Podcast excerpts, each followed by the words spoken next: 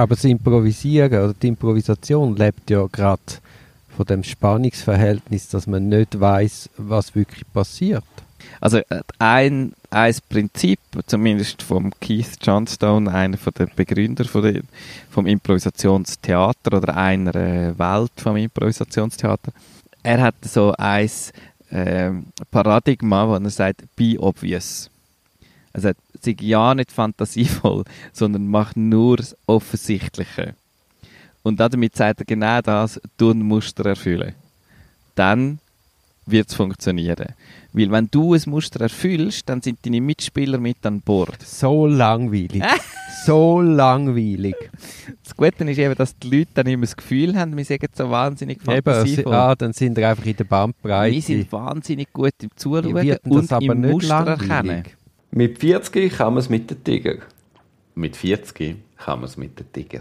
Der, der mir jetzt da gerade nachplappert hat, das ist der Frank. Und der andere ist der Duri. Wir sind zwei Kumpels, die sich leider viel zu wenig sehen. Und haben darum beschlossen, aus unseren Gesprächen denen ein bisschen mehr Verbindlichkeit zu geben und jeden Monat einen Podcast aufzunehmen. Das ist die wunderbare Idee und wir hoffen, euch macht es genauso Spaß wie uns.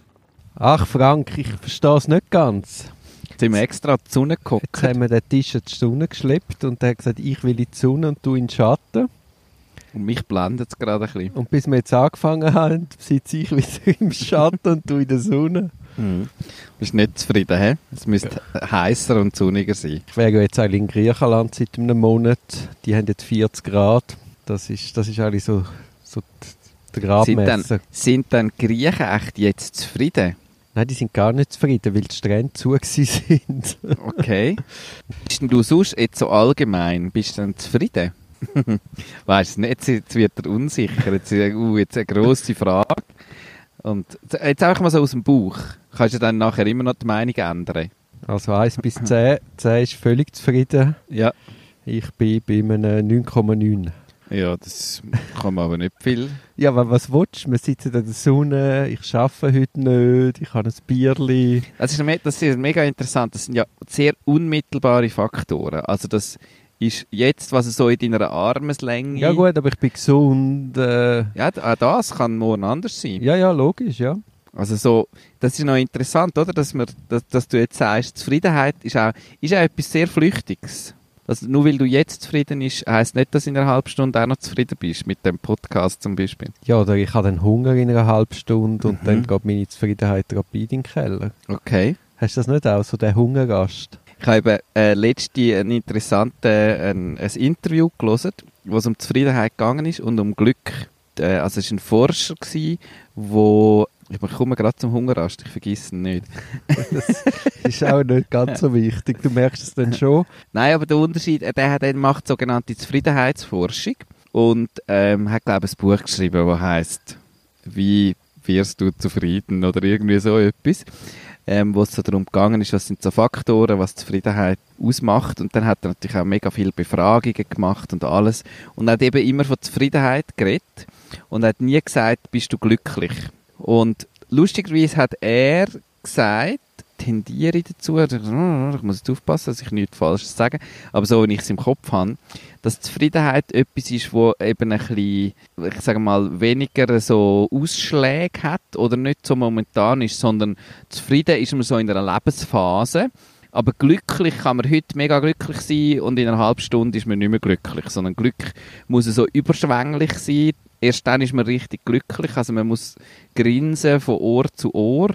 So stellt man sich Glück vor. Und Zufriedenheit ist auch so ein bisschen, ist eigentlich alles noch, ich bin noch recht zufrieden. Du sagst ja jetzt eigentlich, für dich ist Zufriedenheit auch etwas, wo ja, wo jetzt sehr unmittelbar ist und eben, wer weiß, was sich jetzt alles ändert in der nächsten halben Stunde, bist du dann vielleicht nicht mehr bei 9,9. Ja, jetzt sind wir in einer Definitionsfrage, was Zufriedenheit und Glück ist.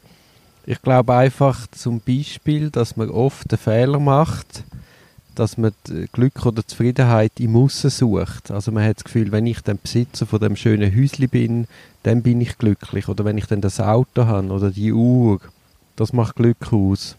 Und weniger merkt, dass man es halt aus sich selber muss schöpfen. Was sind denn neben kein Hunger haben für dich Faktoren, die dich zufrieden machen? Also wenn es nicht so die Aussen eben nicht irgendwie... Äh, Ja, ich glaube, es, es liegt daran, wenn man quasi etwas macht, wo einem entspricht, wenn man irgendwie sein Potenzial kann ausschöpfen kann, wenn man gesund ist, wenn man seinen Werk gemäss kann leben. Unabhängig von, natürlich braucht es ein gewisses materielles Niveau, aber darüber hinaus, glaube ich, tut das nicht mehr wirklich zum, zu der Zufriedenheit oder dem Glück beitragen. Im Gegenteil, wenn man sich von dem abhängig macht, dann, dann, dann findet man das Glück nicht finden, weil man dann immer noch mehr strebt. Und man jagt dann wie Ph- Phantom nach. Also mehr Ansehen, mehr Wohlstand, mehr, mehr, mehr. Ich, ich glaube, das ist so, da bist nie, also wenn du der Typ bist, dann wirst du nie Zufriedenheit erlangen. auf was könntest du verzichten, ohne dass Zufriedenheit zurückgehen Etwas, was du jetzt hast oder kannst machen oder so, wo du könntest sagen, wenn ich das nicht hätte, wäre ich genau gleich zufrieden. Gibt es so Sachen? Ich, ich glaube, es, es, es hängt eben gar nicht mit, mit irgendwelchen materiellen Gütern zusammen, sondern es ist so die innere Freiheit, da, dass man irgendwie weiß, ich kann jetzt, oder ich bin zum Beispiel selbstständig. Letztens bin ich ins Büro gelaufen, habe gedacht, leck, ist das schön und bin dann einfach in einen Kaffee gesessen und habe einen Kaffee getrunken und, und Zeit für mich. Oder auch äh, die Freiheit, einen Kunden können abzulehnen. Oder sagen wir, von einem Chef nicht, sich nicht alles bieten lassen. Oder Karriere nicht nur nach Geld ausrichten. Also ich meine, die, die innere Freiheit führt ja schlussendlich, wenn man eine gewisse Autonomie hat in seiner Entscheidung, wenn man sich gemäß kann leben Und dann geht es nicht darum, ob ich jetzt auf ein Bier verzichte oder ob ich jetzt verzichte, irgendein Sofa zu kaufen. Würdest du, jetzt weil du das so betonst, die Freiheit und auch so die Selbstbestimmtheit, würdest denn du das generell sagen oder gilt das einfach für dich? Also würdest du sagen, jede Person, die selbstbestimmter Ja, wird, Wie ist es denn für dich? ich schwank mega hin und her. Zwischen was? Also ich glaube, ich bin jemand, der die Selbstbestimmung mega schätzt. Die ist eigentlich in meiner ganzen Karriere ist es immer ein wichtiger Teil gewesen. Und manchmal, das kommt ja auch einher mit sehr viel Verantwortung. Also es ist ja auch, wenn es mal gerade nicht so gut läuft, bist auch du der, der geschuld ist, dass es nicht so gut läuft. Du musst die Verantwortung tragen, dass es wieder irgendwie besser wird. Die Verantwortung kann ja auch eine Belastung sein. Also die kann auch Zufriedenheit wegnehmen.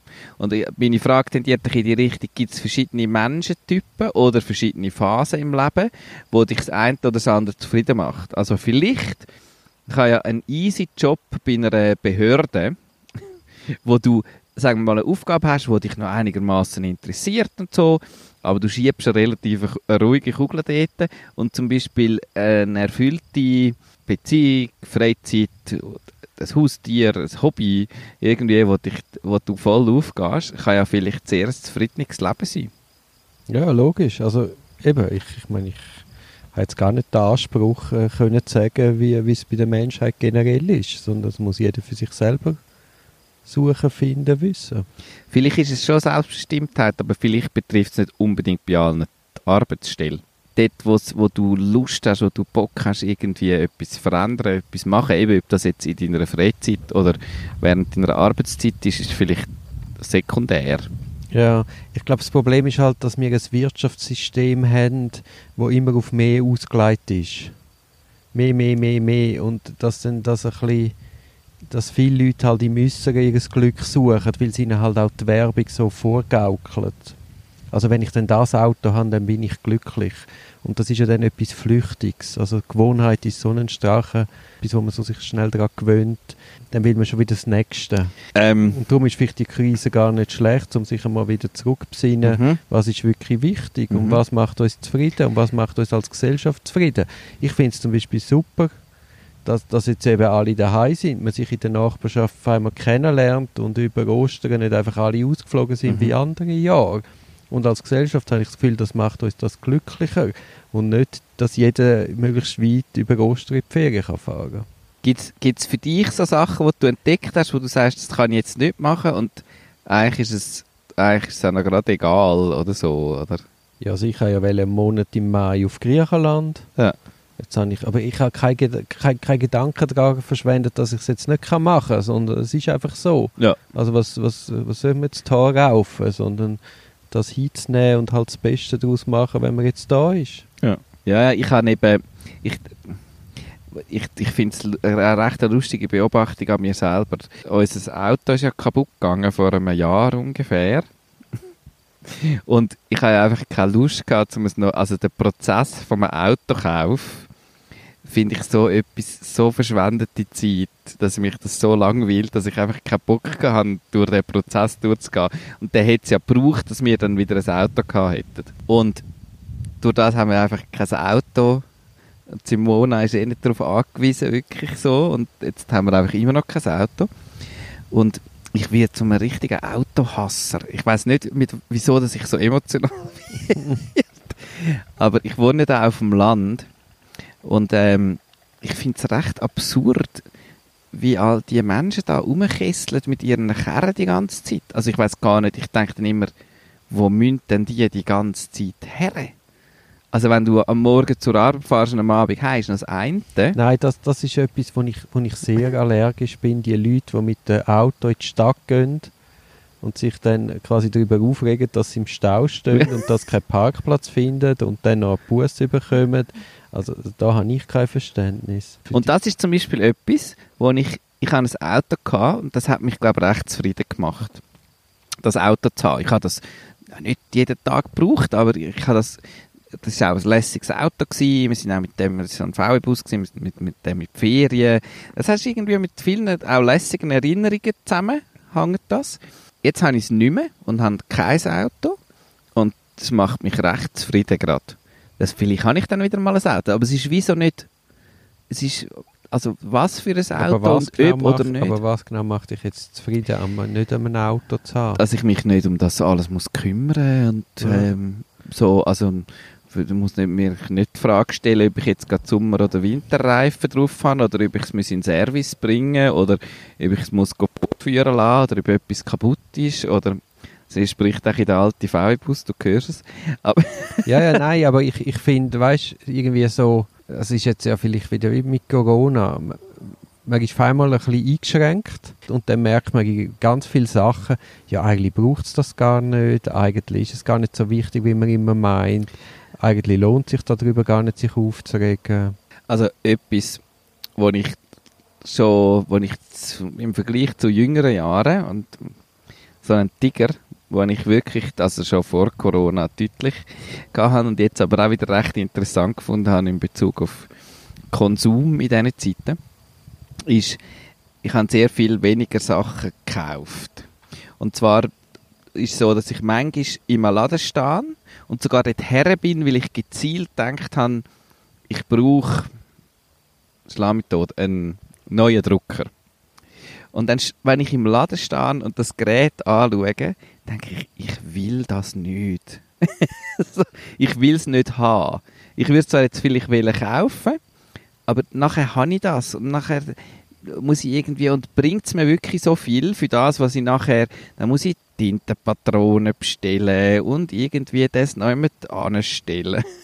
und, und dann laufe ich wieder raus und kaufe nichts. Und in Corona-Zeit hat sich das ins, ins, ins E-Commerce-Leben umgesetzt, nämlich, dass ich Sachen in Warenkörbe da habe und dann gedacht habe, ja, jetzt, ich tue jetzt nicht extra das Paket, dass ich, muss jetzt schauen, vielleicht brauche ich, fällt mir dann nächste Woche noch etwas ein. Und jetzt ist das immer noch in diesen Warenkorb und ich habe all die Sachen, die ich eigentlich schon mal bewusst in einen Warenkorb gelegt habe, habe ich dann nie so elektronisch zum Laden ausgetragen. Und es ist so, weil ich wie merke, es, das Haben ist eigentlich anstrengender als die Befriedigung vom Überkommen. Also ich, ich kann das sehr gut nachvollziehen. Ich, ich habe eine unglaubliche grosse Hemmschwelle, etwas zu kaufen. Also mein Umfeld wird einmal fast wahnsinnig mit mir. Dass ich mich einfach dann im Laden stehe und winde und einfach nicht kaufe. Aber es gibt Sachen, die du kaufst. Ja, Und zwar bevor du nur, mit- sondern so voll aus dem Bauch. Was? Möbel, Nein. Lampen. Also dein Tisch im Büro. Da bist du doch einfach reingelaufen, dann hast du ihn so cool gefunden, hast du ihn gar gekauft. Ja, das ist schon. so- Ja, ich sage ja nicht, dass das absolut ich nie etwas kaufe. Ja, ja, nein, nein, ich sage nur, ich habe das Gefühl, es gibt, Ich es kommt ein kann- drauf an. Ja, also Möbel, Lampen und Kleider, glaube ich, kaufst du auch. Nein, na, ja, ja, ich, ich- nein, ich kaufe alles. Aber ich kann. Im Zweifel kaufe ich nicht. Und ich habe sehr oft Zweifel. Was hast du das letzte Mal nicht gekauft? Wo hast du Zweifel gehabt? Nein, tagtäglich immer. Also auch so im Coop, dann nimmst du so den, den Feta zum Gestell aus und denkst, nein, ich will jetzt kein Feta, vor allem nicht den. Ich wollte eigentlich zu Griechenland hocken und dort Feta essen und nicht jetzt da vom Coop. Nein, bei Lebensmitteln habe ich es nicht. Nicht. Hm. Bei, bei was? Ich, ich, kannst du mir etwas, es nimmt mich Wunder, ich muss mir das ein bisschen vorstellen, wie du so noch immer stehst und ich tue mich einfach unendlich schwer. Also es kann dann sein, dass ich sage, ich, ich, ich brauche das, ich brauche es dann vielleicht wirklich. Mhm. Und dann gehst du in den Laden, dann bist du mal erschlagen von dieser grossen Auswahl Mhm. und äh, irgend findest du ja gut, jetzt gleich nicht. Und am Schluss gehst du viermal im La in den Laden fürs Gleiche. Und am Schluss hat es nicht mehr und bist ganz glücklich, weil damit hat sich das Problem erledigt. Kennst du den Paradox of Choice? Nein. Die Theorie? Also respektive es ist so eine Studie dahinter. Ja, aber ich glaube, das ist nicht. Aber ja, sag schnell. Nein, nur weil du sagst, wegen der Auswahl. Weil tatsächlich, also zusammengefasst ist es das, ein Kaufprozess. Wenn du eine sehr grosse Auswahl hast von Sachen, ne, sie haben, ich glaube, es gibt das Beispiel von Konfitüren, aus allen möglichen Früchten und Sachen die Konfitüren gemacht. Dann, wenn du genau weißt, du willst gerne Holunder mit Basilikum, dann hilft dir eine sehr grosse Auswahl, weil die Chance, dass es Holunder mit Basilikum hat, ist dann sehr viel größer. Und wenn es es hat und du kommst es über, dann bist du unendlich glücklich. Wenn du aber, und das ist eben bei vielen Kaufprozessen so, einfach denkst, ich will noch Gomfi, und dann hat es so eine riesige Auswahl, dann kaufst du eine, am Schluss denkst, sitzt am Morgentisch und denkst, ich hätte jetzt doch eine gehabt, die noch besser gewesen wäre. Und wenn es aber nur drei hat, also da haben sie dann so Messungen gemacht, wie zufrieden das Kunden sind. Wenn es nur drei hat, dann weisst ja, sorry, also ich meine, A und B habe ich nicht gern, also nehme ich C, das ist die beste für mich, und dann bist du zufrieden. Weil du Mhm. weißt, du hast die beste Wahl getroffen. Ja, ne, ja, ja, ich kann nicht Und gut nach- also so, das ist ein Paradox of Choice, dass er sagt, eine grosse Auswahl muss nicht dazu führen, dass du, du hast zwar vielleicht das passendere Produkt, aber vielleicht, wahrscheinlich bist du unglücklicher damit. Ja, brauchst natürlich auch Zeit für die Auswahl. Und du brauchst Zeit für die Auswahl. Aber bei mir ist es mehr, ich stelle mir sehr oft die Frage, brauche ich das wirklich? Und dann endest halt sehr oft beim Nein. Und dann bist du ja gleich nicht ganz sicher und dann Hast du fragst immer noch kein konkretes Beispiel? und dann fragst du das Umfeld, soll ich, soll ich nicht? Und die sind schon ganz genervt, weil du zum fünften Mal fragst und immer noch unentschieden bist. Mhm. Wobei ich ja sonst im Job und so sehr entscheidungsfreudig bin, aber beim Kauf von Waren nicht. Ja, das, aber eben, das ist ja eigentlich gut. Ich, ich glaube eben, das hat einen biografischen Hintergrund. Ah, sag mal. Das haben wir doch auch mal gehabt, so das Lachen, das ist doch so das... Ja. Ähm, Äh, du siehst, es ist mir ein bisschen unangenehm. Ähm, ich habe, ich würde sagen, ich, bin, ich habe Böllen gesammelt. Oder äh, Fußballböllen, Ja. Tennisböllen, Böllen à la Art, Döckerli-Käste etc. Also alle Bälle, die es gibt. Alles. Ich habe einfach Freude an Bälle und an Sport und Okay. Und dann komme ich einmal, sagen wir, fünfte Klasse von der Schule heim und ich muss so einen Abhang drauf und dann kommen jetzt so Tennisböllen, die rumliegen. Und dann denke ich, ah, geil, neue Böllen, sammle die ein. Und irgendwann denke ich, hä, die kenne ich doch, das sind ja meine. Dann laufe ich, renne ich quasi drauf zu, zu, zum Haus, wo wir gewohnt haben. Und dann sehe ich, mein ganzes Kinderzimmer liegt draussen auf dem Rasen. Okay. Also meine Mutter hat eine schwache Minute gehabt und hat einfach mein gesamtes Kinderzimmer aus dem Fenster gerührt. Und dann bin ich gekommen und dann bist du nicht ganz putzt und dann hat sie gesagt, ja, du, ich habe dir dreimal gesagt, du sollst aufräumen, du hast nicht, jetzt habe ich es dir halt gezeigt. Ich bin überzeugt, ich habe nicht gesagt, sie hat das nie gesagt, ich soll aufräumen, aber anyway. Auf jeden Fall hat sie dann gesagt, ja, und wenn du das Zeug willst, kannst du es jetzt unten zusammensammeln und sonst rühre ich alles weg. Dann habe ich quasi die Wahl gehabt zwischen diesen Gegenständen oder meinem Stolz. Mhm. Und er hat gesagt, du weißt, Mami, ist mir völlig egal, mach was du willst. und dann weiss ich noch, stehe ich oben beim Fenster und sehe meine Mami mühsam all meine Böllen zusammensammeln mit so schwarzen Kübelsäcken und das dann zu entsorgen. Also mir ist dort meine innere Unabhängigkeit wichtiger gewesen und mein eigener Stolz, dass sie nicht mein Zeug kann rausrühren kann und ich jetzt das noch sammeln ist mir wichtiger gewesen als die Gegenstände an sich. Ist sich deine Mutter, die ja wahrscheinlich den Podcast wird hören, währenddessen bewusst, dass der Moment für dich so einschneidend war? Also für das muss man nicht Psychologe sein, um zu wissen, wenn du einem 10-, 11-jährigen Kind das gesamte Kinderzimmer aus dem Fenster rührst, dass da wahrscheinlich... sie es einfach vergessen. Nein, ich glaube einfach, die war überfordert mit drei Kindern und weiß ich was.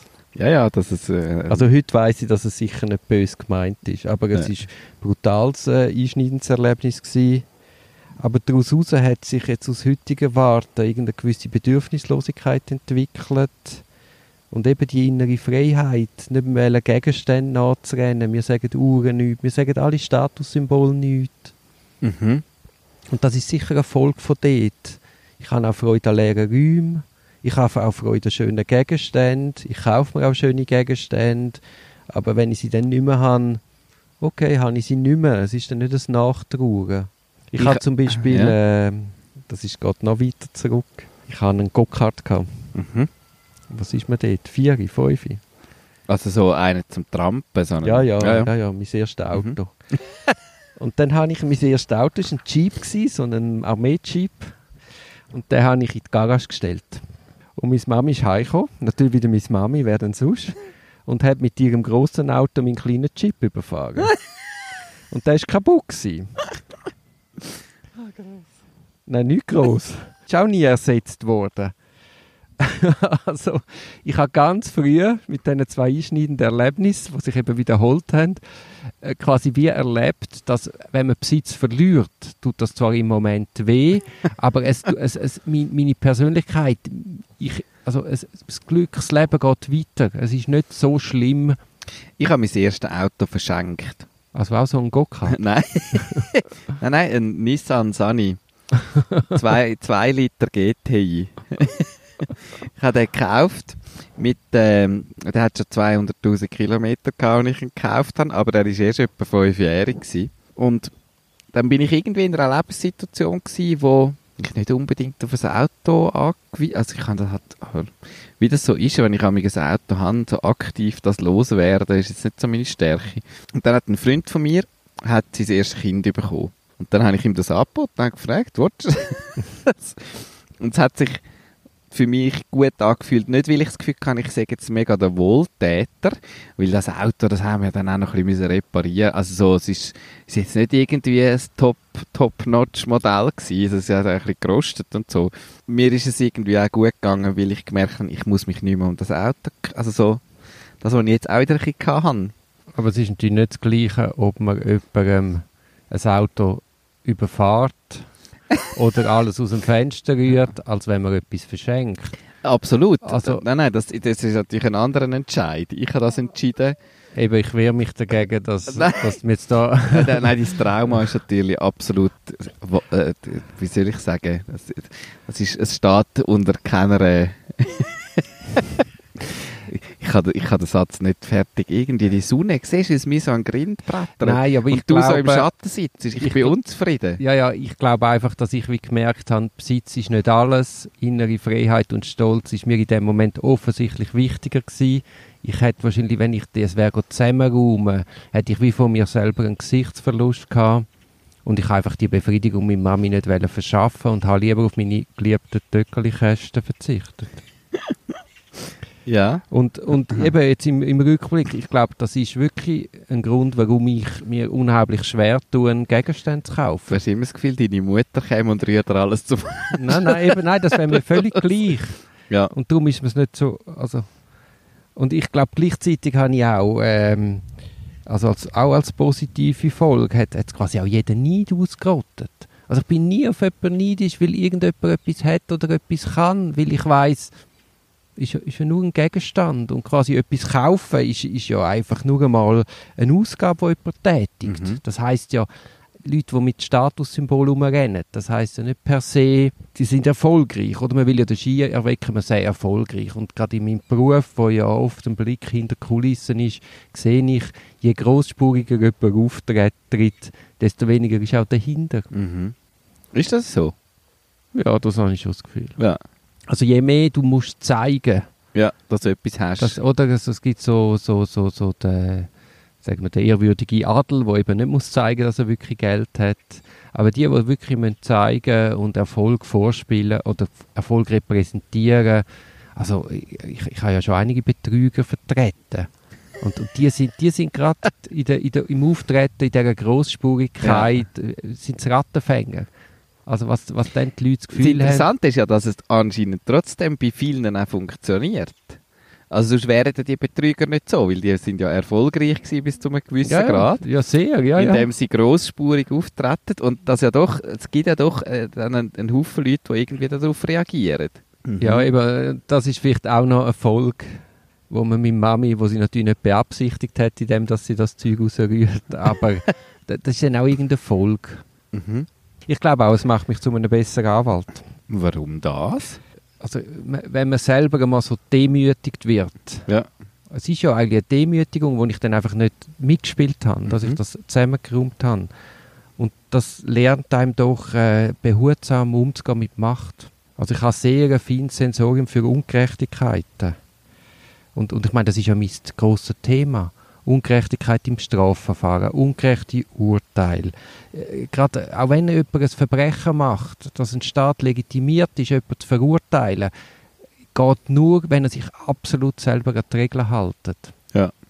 Und, und das ist eigentlich mein, mein täglicher großer Kampf, dass man eben schaut, dass der Strafverfolger, wo ja für etwas Gutes kämpft, in seinem Übereifer eben nicht selber auch Regeln bricht. Mhm. Weil, und ich finde, unter dieser Prämisse kann man Strafen nicht legitimieren. Ich habe jetzt noch mal eine Frage.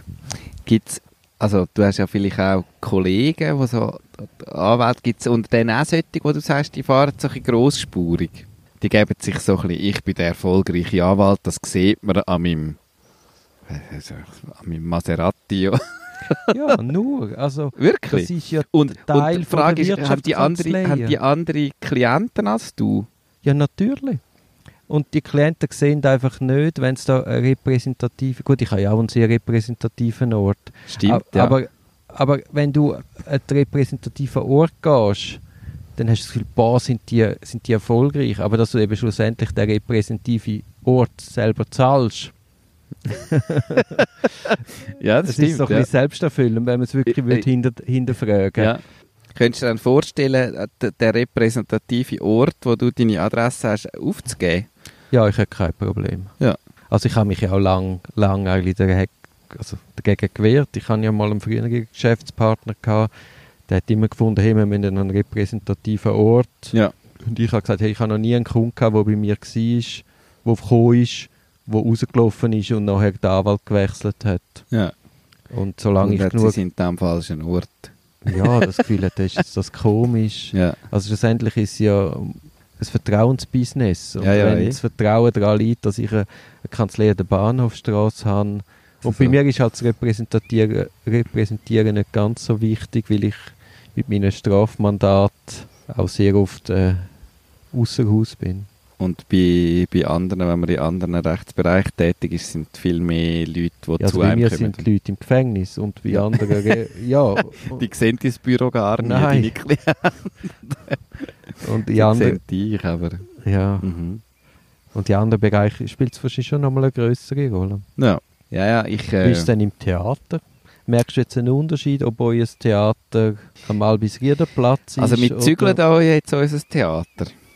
Von der Binz, das ist so ein bisschen, wir sind halt auch viel unterwegs, also es kommen ganz wenig Kunden. Also ich sage jetzt mal, äh, es kommen schon viele Kunden zu uns, die bei uns Workshops, Kurs machen, so Sachen. Für das ist der, der Raum aber irgendwie auch noch cool, weil er so ein bisschen off ist, weil er nicht eben an der Bahnhofstrasse ist. Du willst ja auch ein bisschen Theater muss ja ein bisschen anders sein, oder? Also eben so, wie du vielleicht beim Anwalt eine gute Adresse im Seefeld erwartest, erwartest vom Theater, dass es so ein bisschen, du musst so ein bisschen beim Innenhof den richtigen Eingang finden, damit du zum coolen Raum kommst.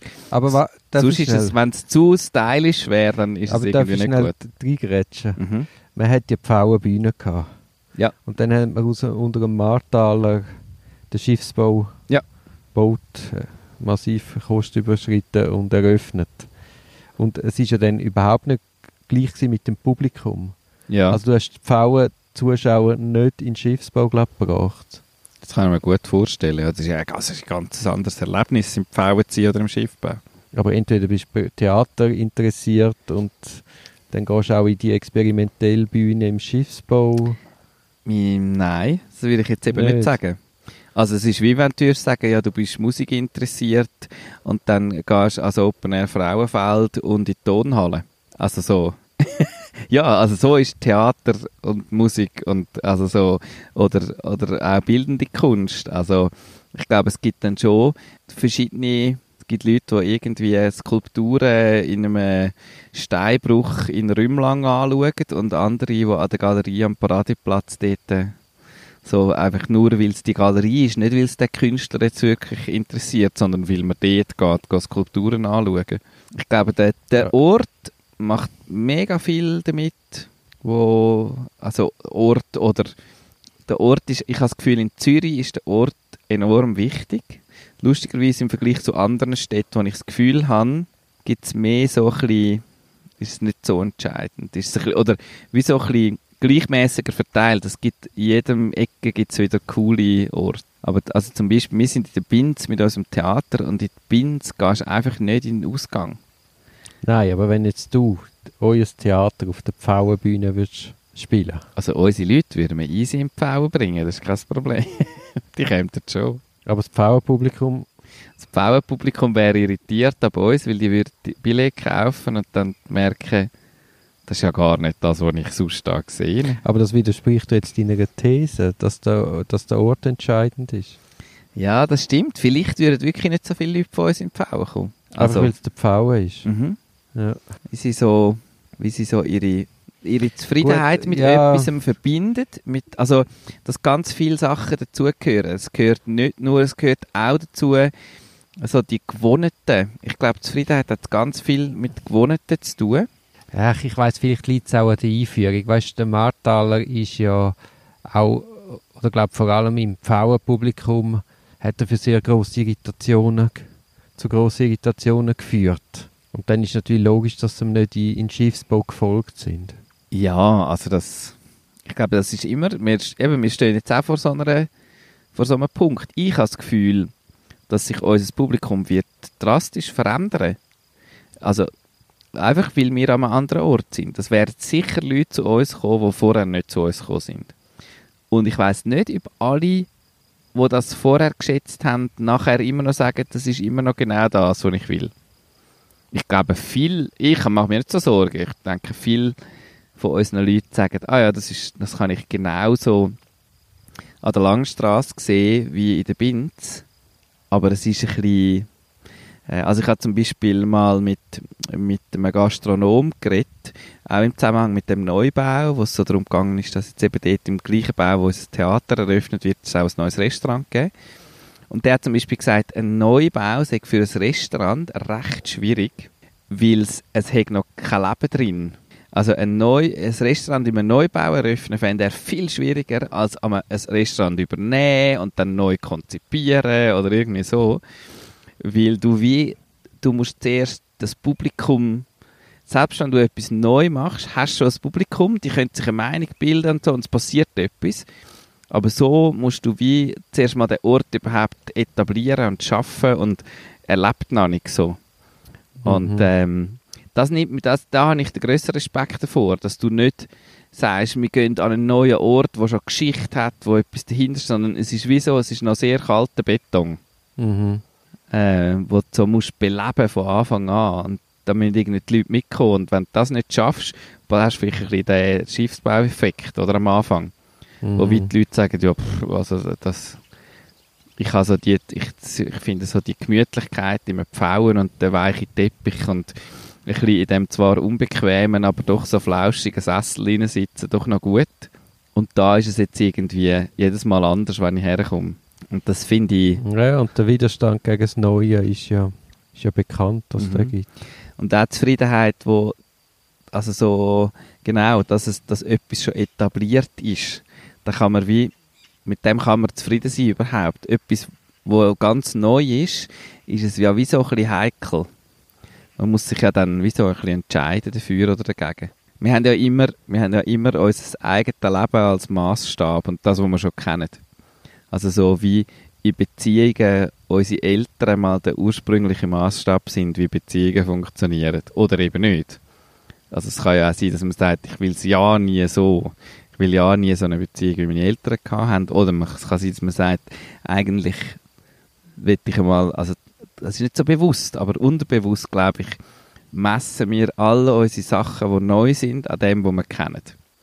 Sagen, ist jetzt, das, ist jetzt das so, wie ich das will? Oder ist das anders, als, als ich das gewohnt bin, was ich nicht so cool gefunden habe? Also, und die, die Maßstäbe haben dann, glaube ich, extrem viel damit zu tun, wie zufrieden wir mit etwas, etwas sind. Und wie du sagst, also so bei... Aber woher kommt denn der Widerstand gegen etwas Neues? Warum ist das so? Eigentlich gibt es ja eigentlich einem ja nichts Besseres passieren, als dass man aufgerüttelt wird, es gibt etwas Neues, man wird gefordert, man kann lernen, man kann etwas Neues kennenlernen. Was ist deine letzte ganz grosse Veränderung gewesen? Du musst jetzt nicht mir die Frage wieder zurückspiegeln. Nein, es nimmt mich jetzt gerade wunder. Ich bin jetzt gerade so am überlegen, weil schon vorher, wo wir es davon hatten, ist es, für mich ist es so, was ich, was ich mich, wo ich wenig Schwierigkeiten hatte mit Neuem, ist neue Wohnorte, neue Umgebungen, neue so. Ich habe immer Glück gehabt, ich habe immer lässige Orte und lässige Konstellationen mit anderen Leuten und so. Das hat wie irgendwie geflutscht. Ich glaube, in anderen Bereichen bin ich nicht so offen für, nicht immer so offen für Neues. Ich würde jetzt nicht sagen, ich... Aber warum ist das so? dass man das nicht ist. Ich, jetzt, ich wage mich jetzt ganz, also auf ganz dünnes Eis raus, weil ich jetzt so neurologisches Halbwissen irgendwie zitiere. Ich beobachte, äh, auch in Bezug auf Improvisation und Theater, dass unsere Gedankenwelt, unser Hirn sehr im Muster funktioniert. Also, dass wir, dass wir sehr schnell Muster erkennen und eine gewisse Befriedigung haben in dem, wenn Muster erfüllt werden. Also auch äh, zum Beispiel Geschichtenmuster am Publikum ist es so, dass wenn du das richtige Ende versprichst und das dann passiert, dann haben die Leute Freude und es macht für sie macht das dann Sinn und es gibt so eine Befriedigung. Also es gibt eigentlich eine Art Zufriedenheit. Es wird ein Muster versprochen und genau das wird erfüllt das ist es, etwas, wo meiner Meinung nach, eben das kann ich jetzt nicht wissenschaftlich, neurologisch wirklich definitiv so begutachten, aber das, was ich beobachte und was ich erlebe. Und, ähm, aber das Improvisieren oder die Improvisation lebt ja gerade von dem Spannungsverhältnis, dass man nicht weiß, was wirklich passiert. Also äh, ein, ein Prinzip, zumindest vom Keith Johnstone, einer von der Begründer von der, vom Improvisationstheater oder einer äh, Welt vom Improvisationstheater, er hat so ein äh, Paradigma, wo er sagt, be obvious. Also sei ja nicht fantasievoll, sondern mach nur das Offensichtliche. Und damit sagt er genau das, tun Muster erfüllen. Dann wird es funktionieren. Weil wenn du ein Muster erfüllst, dann sind deine Mitspieler mit an Bord. So langweilig. so langweilig. Das Gute ist eben, dass die Leute dann immer das Gefühl haben, wir sind so wahnsinnig fantasievoll. Eben, ah, dann sind wir einfach in der Bandbreite. Wir sind wahnsinnig gut im Zuschauen und im Muster erkennen. Nein, weißt du, wie viele Muster gibt es? also ich, ich bin ja bei dir im Kurs gewesen, ja. dann kennen wir uns überhaupt. Ja.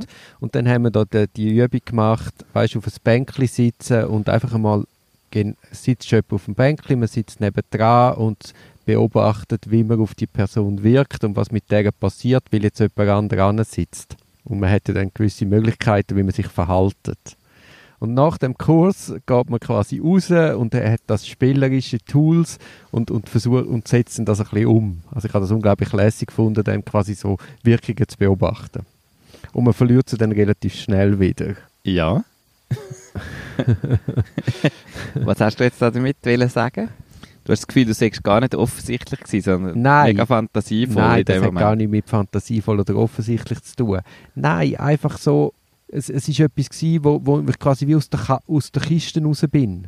Mhm. Normalerweise sitzt du an im Zug, man achtet gar nicht recht aufs Gegenüber, man fährt von A nach B und dann einfach sagen, hey, ich gehe jetzt bewusst in den Raum, ich, ich schaue mal, wie ich wirke, ich schaue mal, was andere machen, ich bin der Beobachter.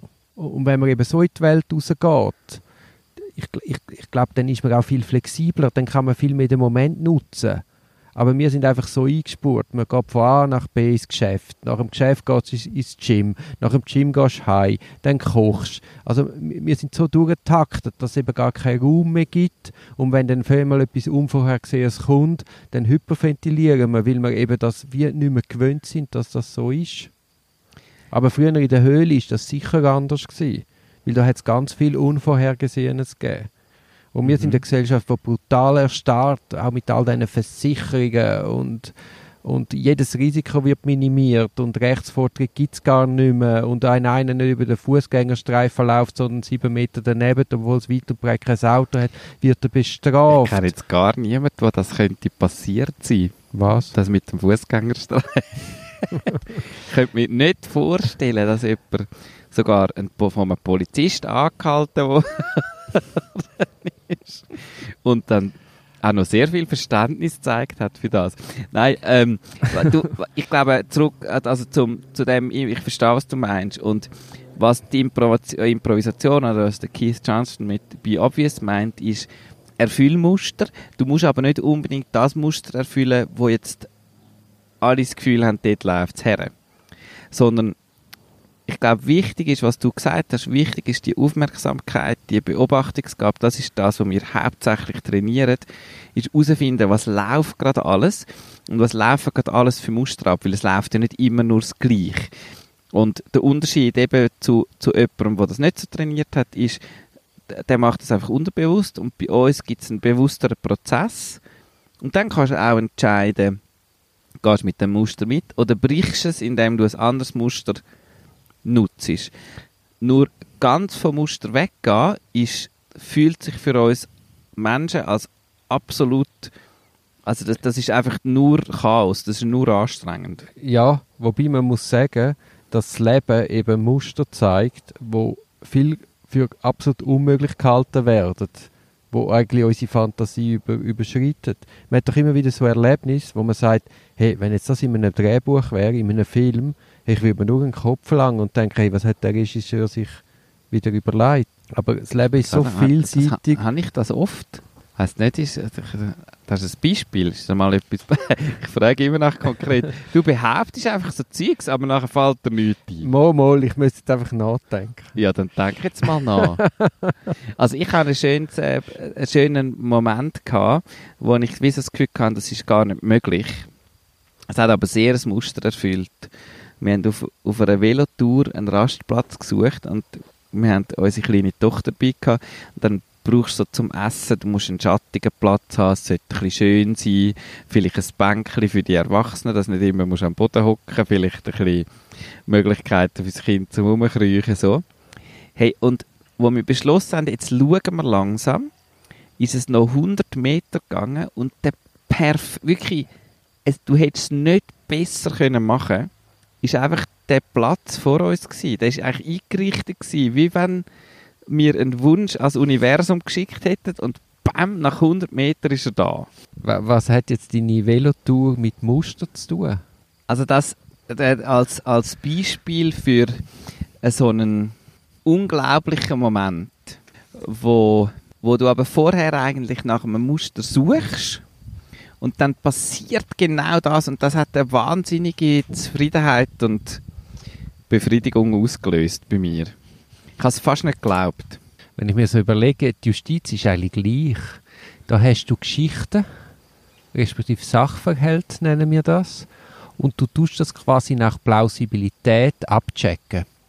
Du hast ein paar objektive Beweismittel und dann hast du die Versionen der Beteiligten und dann klopfst du das nach Plausibilitäten ab und wert ist das. Also mhm. du suchst auch nach Mustern, die dir bekannt vorkommen. Ja. Stimmt, also plausibel ist eigentlich nichts anderes als, ist das möglich? Also musst du es mit irgendwelchen Muster, bekannten Muster abchecken. Ja, ja, und du sagst dann quasi, machst Wertung, was ist, was ist für dich plausibler und von dem Sachverhalt gehst du schlussendlich aus. Und das ist aber verwoben mit, mit gewissen Beweismitteln, die du hast. Mhm. Aber du weißt ja, du kannst nur jemand anderen überzeugen, wenn nach einem, also wenn du das Muster kannst herstellen, oder? Auch wenn du eine Argumentation musst haben, das muss in sich ein Muster geben, wo jemand anderes auch als Muster erkennt. Weil sonst ist es keine gute Argumentation, Ja, ja. wenn man das Muster nicht erkennt. oder? Wir haben dann einfach das Problem, dass je nach Herkunft Plausibilitäten anders sind, die Art Absolut, Geschichten ja. zu erzählen.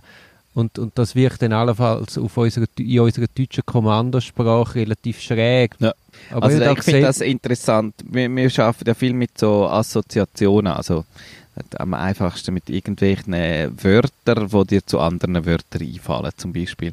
Und dort ist es mega interessant, wenn du so Assoziationsspiel mit anderen Leuten machst, wie du merkst, mit gewissen hast du sehr eine ähnliche Assoziationskette, also es kommen dir ähnliche Sachen in den Sinn.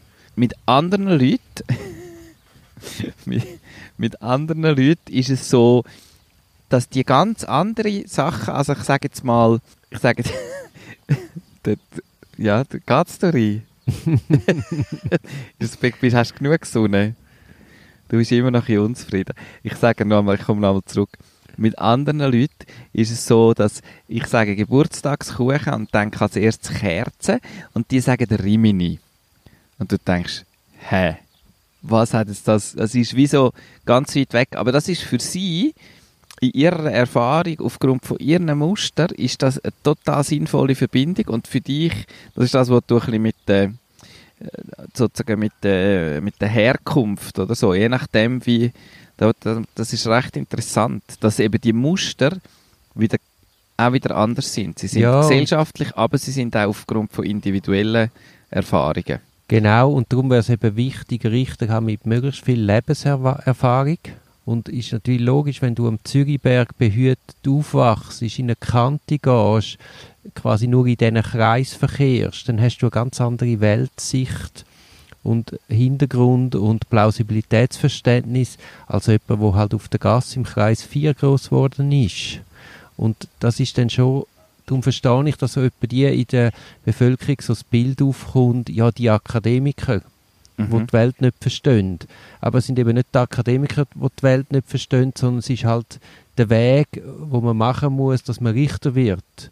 Ist jetzt nicht der, wo nachher Leute in das Amt fördert, die die Welt wirklich kennen. Natürlich gibt es dann gute Richter, die die Welt und, und, und den Mensch an sich kennt. Aber es, es, es ist wie nicht eine Voraussetzung, dass du in so ein Amt kommst. Und es wird da überhaupt nicht Gewicht darauf gelegt, dass das so rauskommt. Mhm.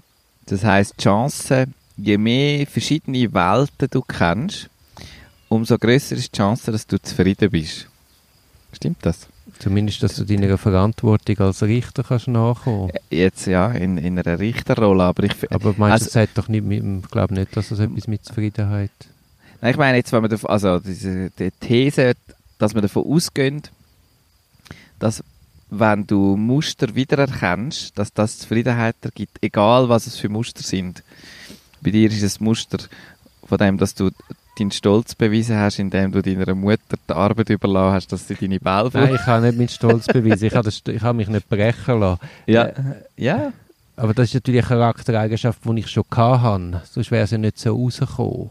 eine Charaktereigenschaft schon, aber das gibt dir vielleicht heute äh, eine Zufriedenheit, wenn du sagst, ich brauche das nicht, das Material. Ich kaufe das nicht und das gibt dir eine Zufriedenheit, weil du das Muster schon kennst von dir. Nein, ich glaube nicht. Ich habe bei mir einfach das Muster erkannt, dass ich nicht, nicht mein Glück von, von, von Sachen abhängig mache. Also nicht, oh, wenn ich die Uhr habe, ich will jetzt unbedingt die Uhr, ich spare drauf. Ich sehe in dem Mhm. nicht, dass mir das Glück fördert. Und nicht... Aber eben, je- ich sage, eine Weltkenntnis hilft, sich vielleicht selber auch besser zu verstehen. Ja. Und das fördert dann vielleicht, wenn man sich die Zeit nimmt und innehaltet und sich genauer anschaut, ist man dann vielleicht auch besser in der Lage, die eigene Zufriedenheit hervorzurufen. Mhm. Ich glaube übrigens, Wie zufrieden bist du eigentlich von 1 bis 10? also ich bin auch sehr zufrieden. Im Moment glaube ich etwa bei 9. Um was müsste es geben, dass es 10 wäre? Ja, das ist jetzt ein ganzer, das weiß ich nicht. Zum Beispiel den Grill da anheizen und eine geile Wurst drauf.